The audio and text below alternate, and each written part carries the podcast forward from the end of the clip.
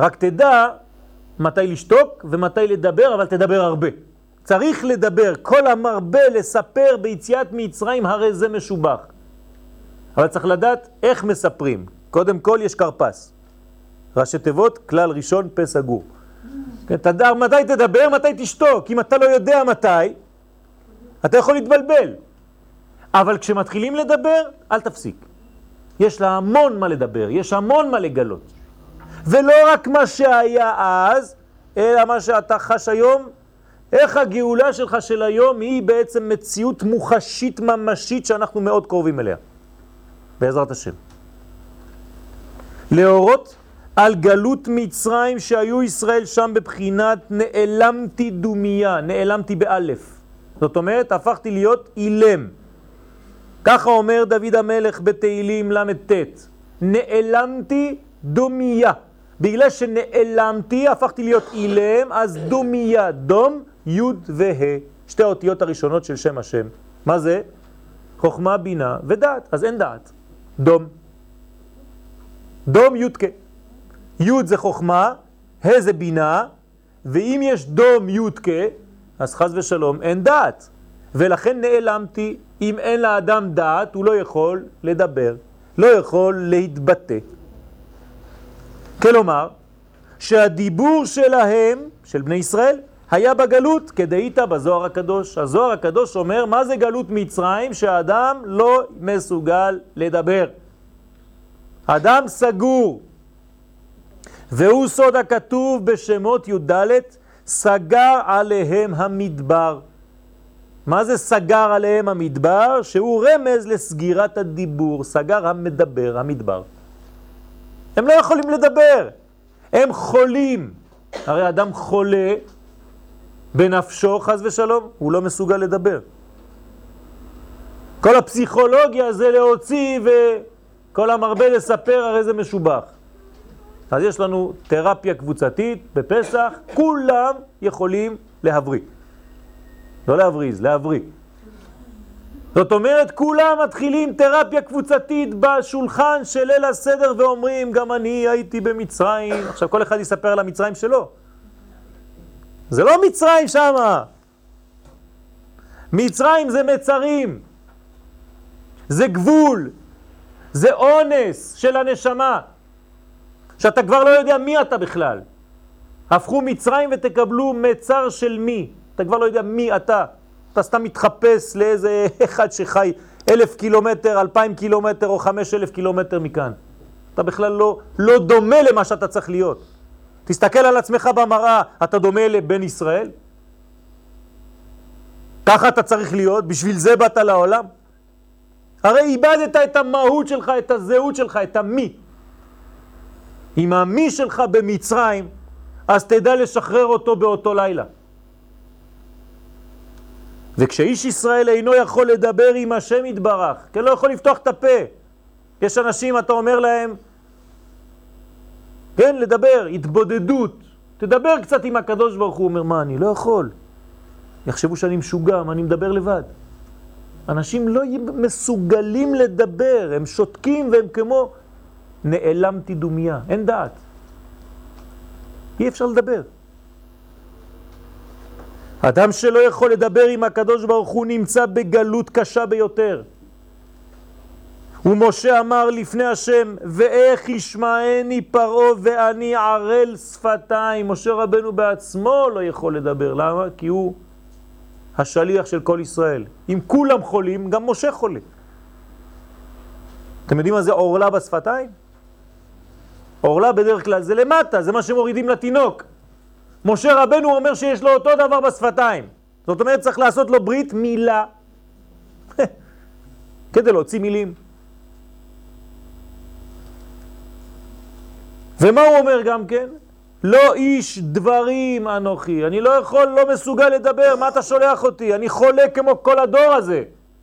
אנחנו לא יודעים לדבר אפילו. הולכים לאום, לאומות העולם ומדברים כמוהם, במקום לדבר כמו יהודים. מה אני צריך עוד אחד? יש להם מספיק שם. אני צריך שליח שיהיה דומה לאיש ישראל שידבר כמו בן ישראל, שיאמר לפני כל אומות העולם בלי בושה ובלי להתבלבל, אנחנו הנציגים ואנחנו באים לגלות את מלכות השם בעולם. אתם יודעים איך זה ישנה את, את הכל?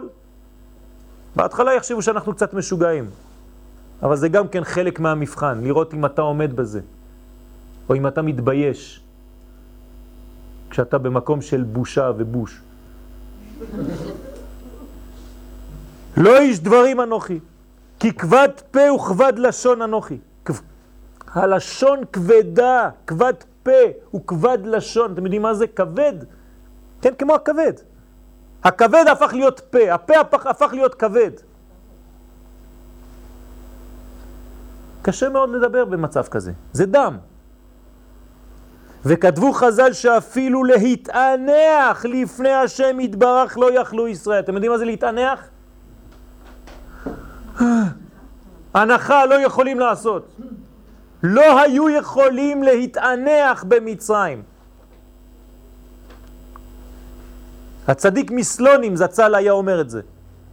שהרי כתוב, זה כתוב, ויהי בימים הרבים ההם, וימות מלך מצרים, ורק אחר כך ויאנחו בני ישראל מן העבודה ויזעקו. זאת אומרת שלפני שהוא מת, לא יכלו אפילו להוציא את ההנחה הזאת מהגרון שלהם.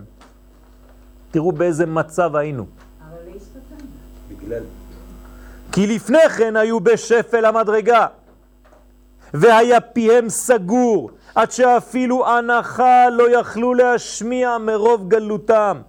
ורק ויהי בימים ההם, כשהגיעו לאיזה זמן, כשהתחיל תהליך גאולתם בסוד וימות מלך מצרים, כנראה שאיזה מלך מצרים שלהם צריך למות, מעניין, ואז פתאום מתחילים לפתוח את הפה.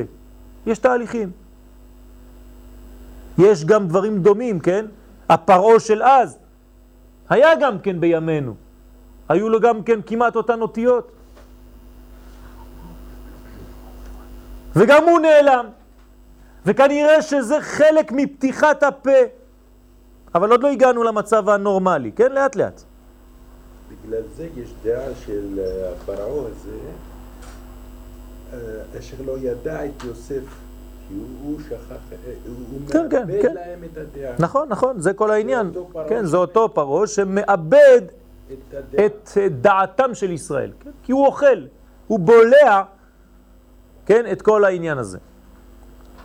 ואז ויאנחו בני ישראל מן העבודה. פתאום ויאנחו, מה קרה לפני זה? לא היו חוזרים לבית עייפים בערב ואומר לאשתו, אני לא יכול יותר. לא. הנה התורה אומרת, רק ויהי בימים ההם, אז ויאנחו. לפני זה אין הנחות. לא בה. גם הנחות לא היו. אבל האנשים היו כל כך בגלות, שאפילו ההנחה לא הייתה יוצאת מגרונם. זאת אומרת, האדם הוא חולה ולא יודע שהוא חולה, לא מסוגל אפילו להבין מה קורה לו. זה כתב בנתיבות שלום. זצ"ל, זה הצדיק מסלונים. ששם נאמרו דלת לשונות של הנחה. פתאום יש כמה הנחות. ויאנחו, ויזעקו, ותעל שבעתם, וישמע אלוהים את נעקתם. אתם שמים, שמים לב כמה לשונות של נעקה, של שבעה, של זעקה, של הנחה. כל אלו באים להורות כמה מדרגות צריך האדם לעבור עד שהדיבור שלו יוצא, כן? לפעמים זה כל כך קשה להגיד, טעיתי, אני אוהב אותך. וואי, וואי, וואי, כמה זה קשה. כאילו מה הוצאת איזה קוצי מהגרון? סליחה. כמה זה קשה. אמרתי טעות, אני חוזר בי. היא צדקה, הוא צדק. וואי וואי, איזה קשה. כן, אפשר לעשות כל המצוות, אבל מידה אחת צריך לפעמים 50 שנה כדי לשנות. כלומר, אלוהים שמע רק אחר ההנחה שלהם, רק לאחר ההנחה שלהם. זאת אומרת, כל עוד והם לא נאנחו, אז הקדוש ברוך הוא לא שמע, לא רצה לשמוע. זאת אומרת שהקדוש ברוך הוא רוצה לשמוע שאתה מרגיש שאתה חולה. ואתה עוד לא מדבר, זה רק הנחה. זה לא דיבור, שלא תחשבו שכבר הגענו לשלב הטוב. ואז נאמר שם, כן, זה קשור לארבע לשונות של גאולה. ואז נאמר שם, ויזכור אלוהים את בריתו, את אברהם, את יצחק ואת יעקב. מה קרה פתאום? רק בגלל ההנחה. השמיעו קול קטן. וכל זאת רק בהנחה. אבל היה דיבור עדיין בגלות. עד מתי? עד גאולת מצרים, שאז נפתח להם כוח הדיבור ויכלו לדבר לפני השם. והוא סוד גילוי המלכות. זאת אומרת, כל עוד והאדם לא מסוגל לדבר, אז הוא מבקש שיתנו לו איזה פה. כן, כמו שאנחנו מבקשים מיד אחרי פסח, כן? עומר התנופה. אומר הזוהר, אל תקרא תנופה, אלא תנו פה. אנחנו כמו בעלי חיים, תנו פה, תנופה.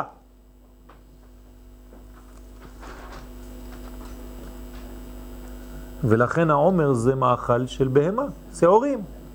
עד שאנחנו מגיעים לדיבור שזה חג השבועות, שאז מקבלים תורה, אז אנחנו מביאים שתי הלחם, חמץ, מאכל אדם, חיטה. לכן מצווה עלינו לספר ביציאת מצרים כדי להוציא שוב הדיבור מהגלות. עכשיו, עכשיו, היום, השבוע, מוצאי שבת. כל אחד ואחד מאיתנו צריך לדבר כדי להוציא את הדיבור שלו מהגלות. וכל המרבה לספר, הרי זה משובח. לא שזה משובח שהוא ידבר, הרי זה, זה המדבר עצמו, הוא משובח, הוא משתבח. כי הוא הזמן המתאים לרפואת הדיבור להוציא מן הגלות לגאולה. מעניין, איך קוראים למצה? לחם עוני. מה זה לחם עוני? לחם של עניים? אומרים חכמים לחם שעונים עליו דברים הרבה, שאפשר לענות. זאת אומרת, אתה אוכל מצה ואתה מדבר הרבה. נכנס מצה, יצא דיבור. כמו בפורים נכנס יין, יצא סוד, כאן נכנס מצה, יצא דיבור. ולפעמים הדיבור יוצא לא פשוט, כי בהתחלה, כן, קשה. מתחיל בגנאי, בגנות, ומסיים בשבח. מה זה מצה בעברית?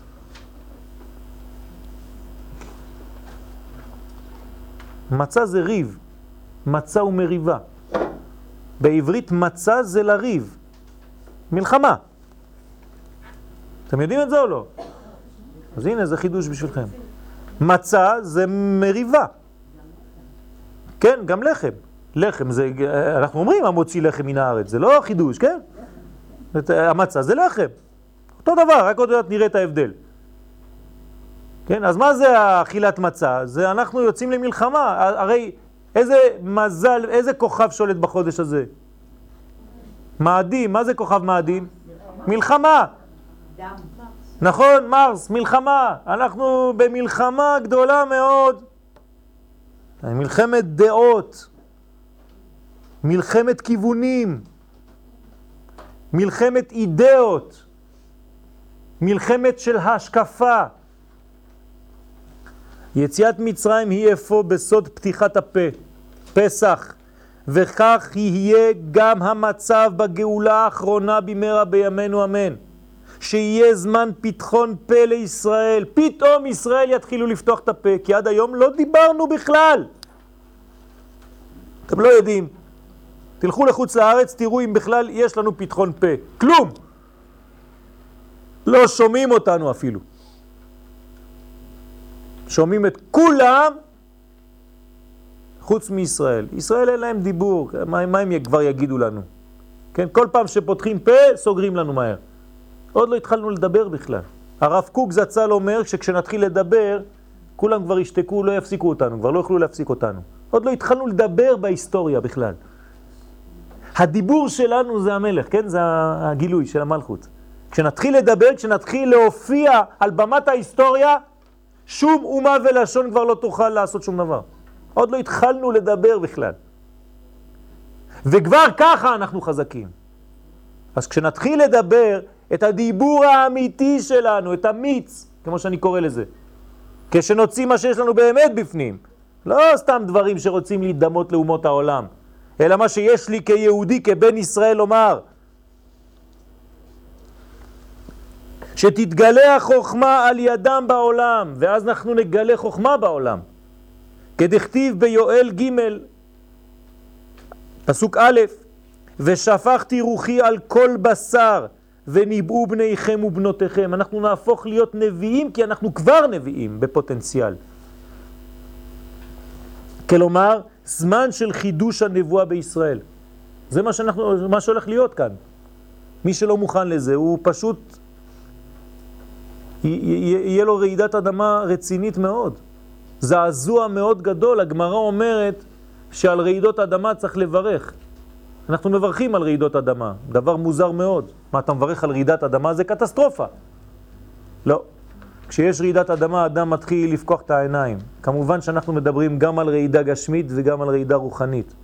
כשמשהו רועד אצלך ואתה מתחיל להבין שפספסת, אז יש רעידה. אז תברך על זה, כי זה ברכה בשבילך. אתה מתחיל פתאום להתעורר. וכשאמר להם משה לישראל, בחודש הזה אתם נגאלים, אמרו לו, סימן טוב הוא שאנחנו נגאלים בניסן. למה? כי מספר ניסן בריבוע, ריבוע זה כזה, נון, נון י' כמו רבי נחמן, נע, נח, נחמן, כן? זה לא אני מגמגם, כמו שהוא אמר בשיר. זה ניסן זה בריבוע כאן, כן? אז כמה זה יוצא עולה בגמטריה 400, תף. והסוד הוא כי ראו בזה בני ישראל הוראה ברורה שבחודש ניסן יושלם המספר אפילו אם עדיין לא הגיע הקץ. ועל זה נרמז לאברהם אבינו עליו השלום בבראשית, ודור רביעי, שימו לב, רביעי דווקא, כי זו המדרגה הרביעית, בחינת ד' ישובו הנה. כן? איש אל משפחתו תשובו. מתי זה נאמר? איש אל משפחתו תשובו. ביובל, נכון? כמה זה בגמטריה תשובו? תש"ח. מעניין מאוד, איש של משפחתו תש"ח, חוזרים לארץ ישראל בשנת תש"ח, יום העצמאות. איזה מקרה. איש של משפחתו תשובו, בית ו' זה חטא. ככה כתוב שם, תש"ן בית ו'. כשיהיה היום הזה, אז אנחנו פתאום נשוב לאחיזתנו, איש אל אחוזתו, אל אחיזתו האמיתית, הפנימית, השורשית. ואז לא נלך כמו משוגעים לגור באמסטרדם, בפריס או בלא יודע מה, כדי לברוח מכאן. בורחים מהחיים, בורחים מהזהות שלהם. אז בטח הולכים לגור בהודו, מהודו ועד כוס, שבע ועשרים ומאה מדינה. ומתלהבים מכל דבר, לנסוע לחו"ל, כאילו מה קרה. אני מתלהב כשאני חוזר לארץ. יש כמה חולים כמוני. כי עוד תו עולה בגמטריה קטנה מספר 4. והוא הרמז לדור הרביעי, אות ד'. גילוי מלכותו התברך, וזהו שאמרו לסימן טוב הוא. אנחנו מבינים, משה רבנו, שאם אתה אומר שהגאולה היא בניסן, אנחנו יודעים שזה נכון. כי בניסן נגאלו, בניסן עתידין להיגאל, יש כוח פוטנציאל בזמן הזה להיגאל. עכשיו, אל תגידו לעצמכם, חז ושלום אם פסח עובר, הנה אמרו לנו עוד פעם גאולה, אחרי פסח כולם כמו, אה, עוד פעם נפלנו, חשבנו אז שנה, שנה הבאה בעזרת השם, זה כפירה, חז ושלום. אמרתי לכם כבר ואני חוזר, כל שנה ושנה אנחנו נגאלים ממדרגה אחת. בסוף אנחנו נראה את הכל ביחד, אבל כל שנה יש גאולה, אין שנה שלא היה בה גאולה, אין דבר כזה. רק אנחנו יוצאים מכמה וכמה גוונים, כמה וכמה כיוונים, עד שהיהלום שיש בו עדיין חתיכות בוץ, כל שנה מורידים בוץ אחד, בוץ אחד, עד שבסוף אנחנו נראה את היהלום האמיתי והשלם. והנה נאמר לישראל, החודש הזה לכם.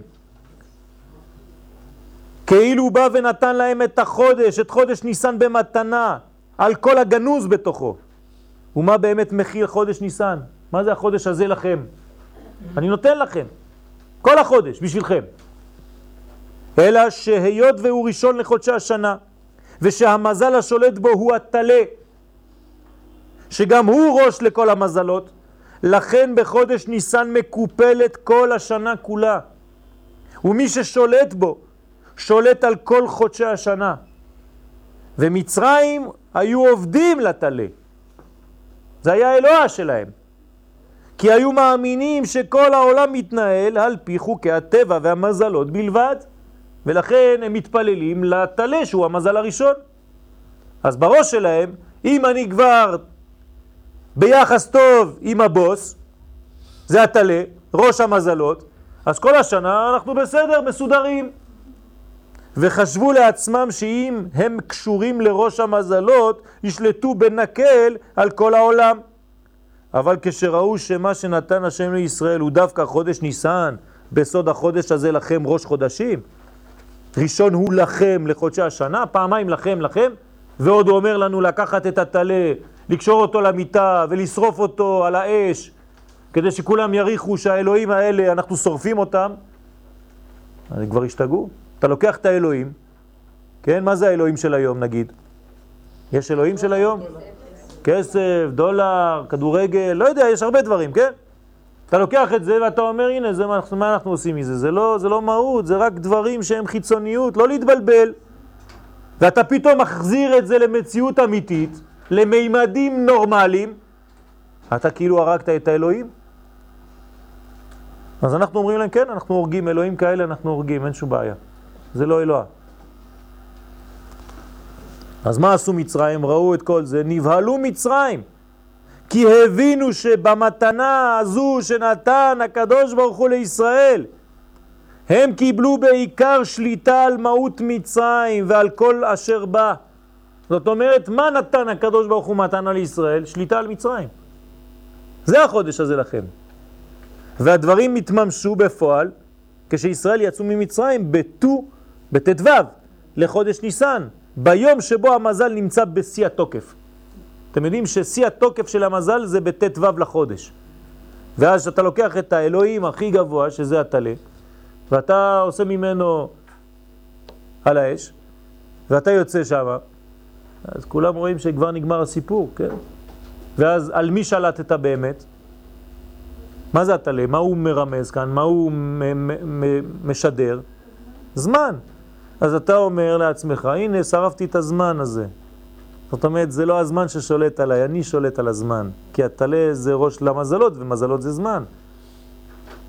אז יש לי אפשרות לשלוט על הזמן שלי, אדוני, אתה לא תשלוט עליי. אני לא כמו משוגע, קם בחמש בבוקר, הולך לעבוד וחוזר ב-12 בלילה. אני יודע להפסיק את היום שלי כדי ללכת ללמוד תורה. כל אחד מאיתנו חייב את זה. ואתה כמו זרוק חוזר הביתה, פותח טלוויזיה, עוד פעם מבין לך איזה כמה, חמש, שש שעות של חטא העגל, ואתה כל כולך זרוק, אתה נרדם ככה, צריך להרים אותך, אפילו להכניס אותך למיטה. וככה גם מרדימים את הילדים. כי אין כבר כוח לדבר איתם. אז הם כמו זרוקים, כמו סמרטוטים שם, כולם נרדמים ליד הטלוויזיה. אתה צריך להביא אותם למיטה. השם ישמרנו. לכן, נוכל לומר בסייעתא דשמיא, שהמתנה שקיבלו ישראל במאמר החודש הזה לכם, היא הזמן.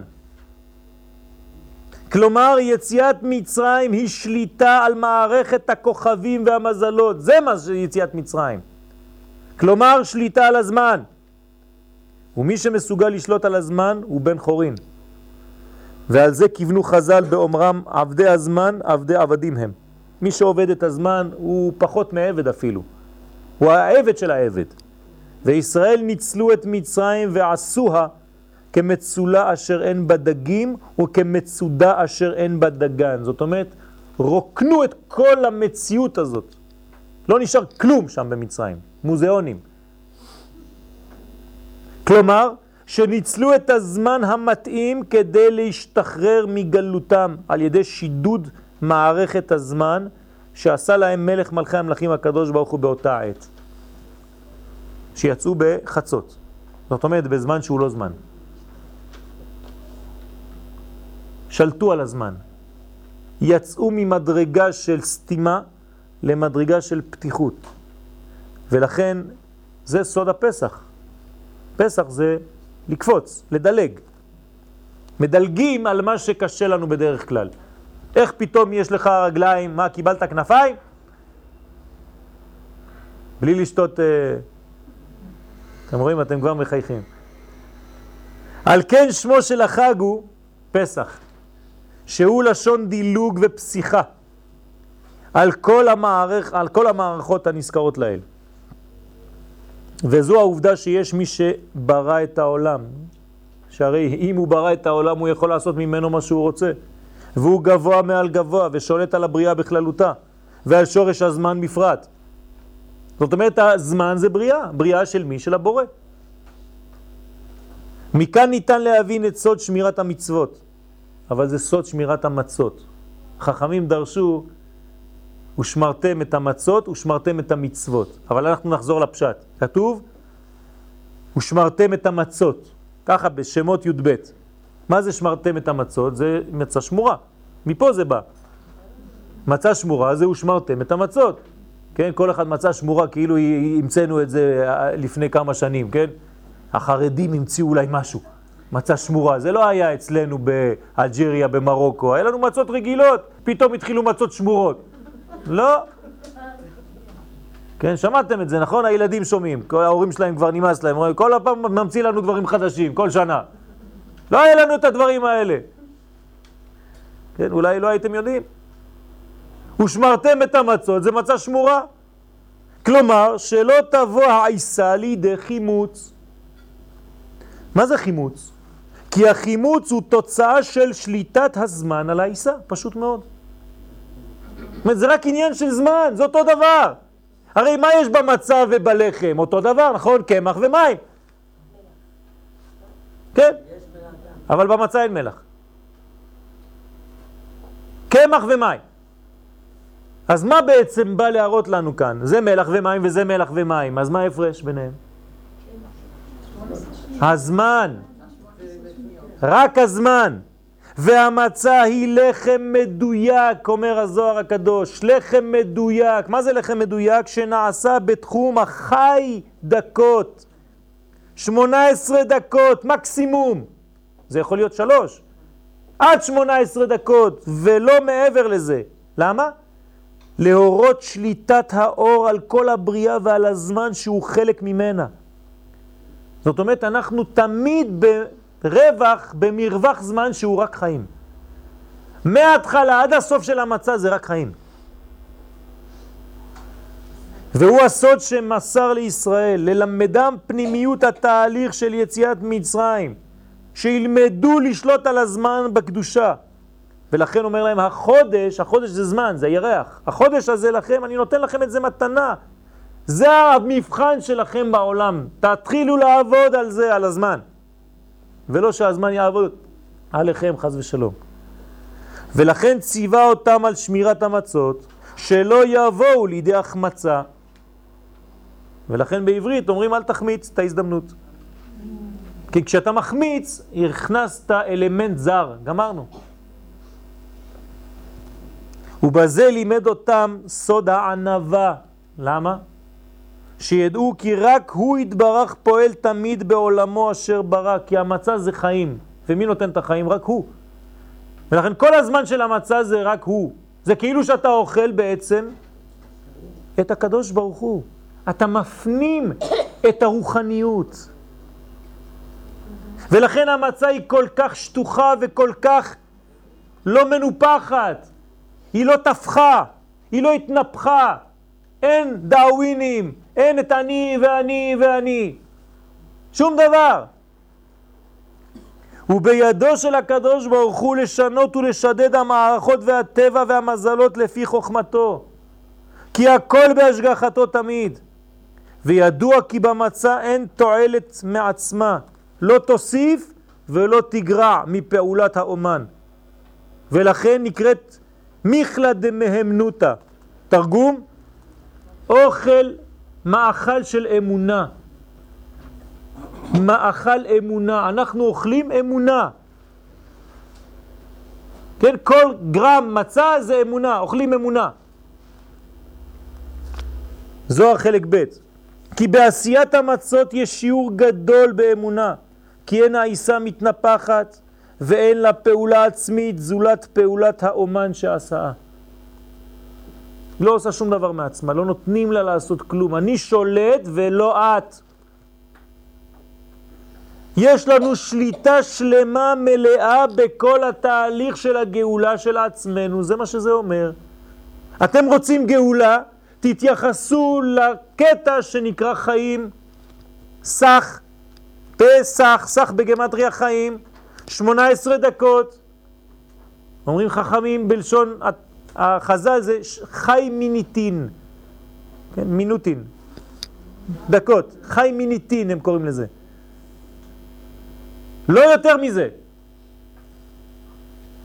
וזה שדייק בהמשך הכתוב, כי בעצם היום הזה הוצאתי את צבאותיכם מארץ מצרים, ושמרתם את היום הזה לדורותיכם חוקת עולם.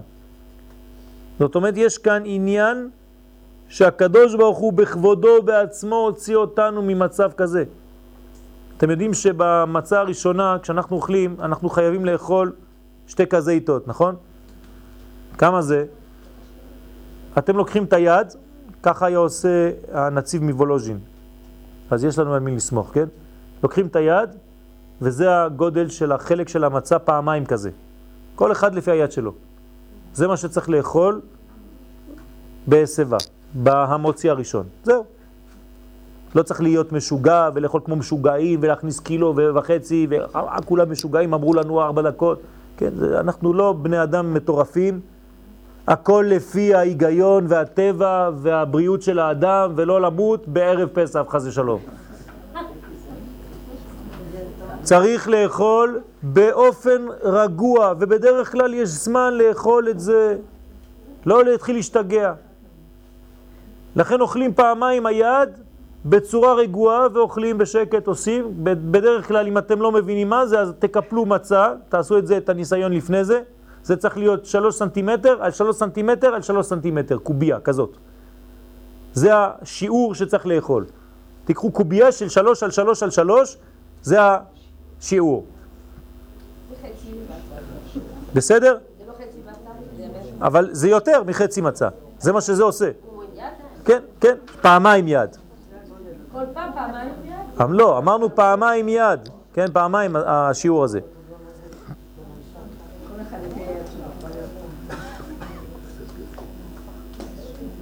אז נכון שאומרים כל מיני שיעורים של, של, של דקות וארבע דקות וארבע וחצי ועד שבע דקות, כן? אז יש, יש זמן לאכול, לא לפחד. תאכלו, תהיו בריאים, ושיבה בדרך אה, שמאל ולא בצד ימין, השם ישמור, כן? כי בצד ימין אפשר אה, להפוך את הקנים כאן, כן? להקטים קנה לוושת, ואז חס ושלום יש חנק. צריך לצד שמאל תמיד, ולא להניח את הראש על היד, כי זה אבל, חז ושלום, זה לא הסבה, לא עושים ככה. אסור לעשות ככה. על פי הסוד צריך לעשות ככה. זהו. אבל בלי היד על הראש, כי זה חז ושלום לשון של הנחה, של גינוחים, של כאילו יללה, שבוכים חז ושלום. ואנחנו לא בוכים, זה חירות. חירות, כן? חירות, חרוסת, חרוסת, זה חירות סמך. כי בעצם היום הזה הוצאתי את צבאותיכם מארץ מצרים, כי בטול החודש, לחודש ניסן, שהיא, שהוא שיא השליטת בכור המזלות, הטלה, דווקא אז הוצאתי את צבאותיכם מארץ מצרים. זאת אומרת, אני הוצאתי אתכם בזמן הכי הכי הכי הכי גבוה. האלוהים של מצרים. מה זה? שום דבר. ועניין יציאת מצרים מיוחד בכך שהוא עניין נצחי. זאת אומרת שהוא חוזר כל שנה. אנחנו לא מספרים סיפור שהיה, חז ושלום. לכן נאמר ועברתי בארץ מצרים בלילה הזה, אני ולא מלאך, אני ולא שרף, אני ולא שליח, כן? אני ולא אחר. למה? מה זה מעניין? ומהי נפקא מינה אילו היו הדברים נעשים על ידי מלאך? מה אכפת לנו אם זה היה מלאך שמוציא אותנו ממצרים? מה זה לא טוב? העיקר יצאנו. לא, אלא להודיענו שאם היו הדברים נעשים כך על ידי מלאך או על ידי שליח, לא היו מתקיימים אלא לשעה. זה היה פונקטואלי, נקודתי.